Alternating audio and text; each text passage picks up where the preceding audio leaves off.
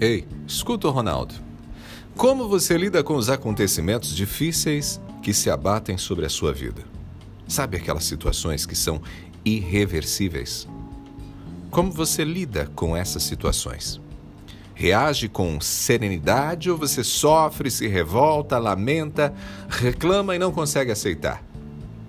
Se você é o tipo de pessoa que enfrenta com serenidade, você faz parte da minoria.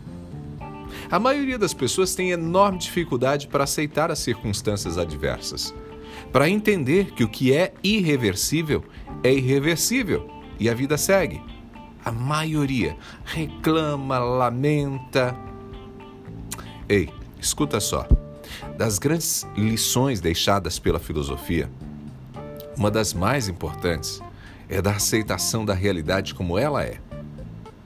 Antes mesmo de conhecer o pensamento do filósofo Sêneca, eu sempre repetia: existem momentos em que a realidade se impõe. E quando a realidade se impõe, não adianta espernear, é necessário aceitar. Gente, aceitar as circunstâncias não significa passividade.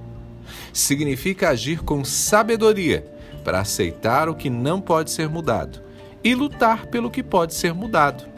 Deixa eu dar um exemplo bem, bem prático para você.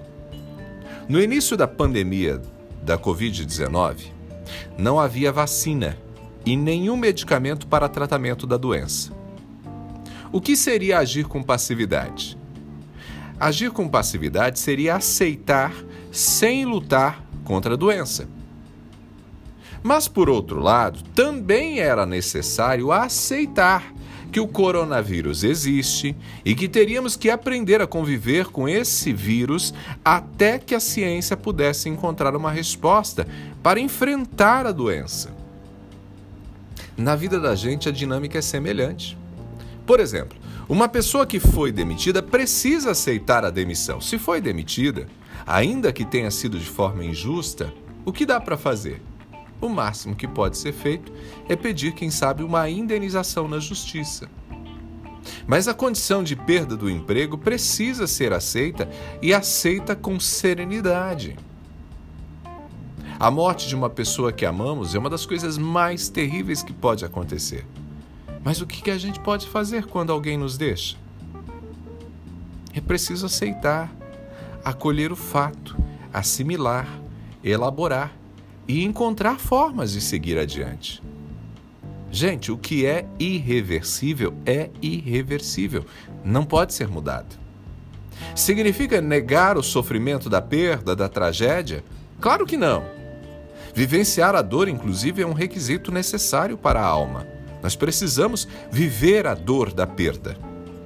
Aceitar a irreversibilidade de alguns acontecimentos significa seguir o fluxo da vida. Tem gente que perdeu um namorado, uma namorada na juventude e depois nunca mais se abriu para o amor. Tem gente que não conseguiu estudar e aí passa a vida lamentando o destino. Gente, gente que não aceita é gente que estaciona na vida. O problema é que a vida não para. E como a pessoa não aceita continuar sem o que foi perdido, a pessoa, de certo modo, é arrastada pela vida. A pessoa é arrastada, chorando, lamentando, reclamando, amarrada ao passado, mas ela está sendo arrastada pela vida. A pessoa não enxerga o presente, mas ela está no presente.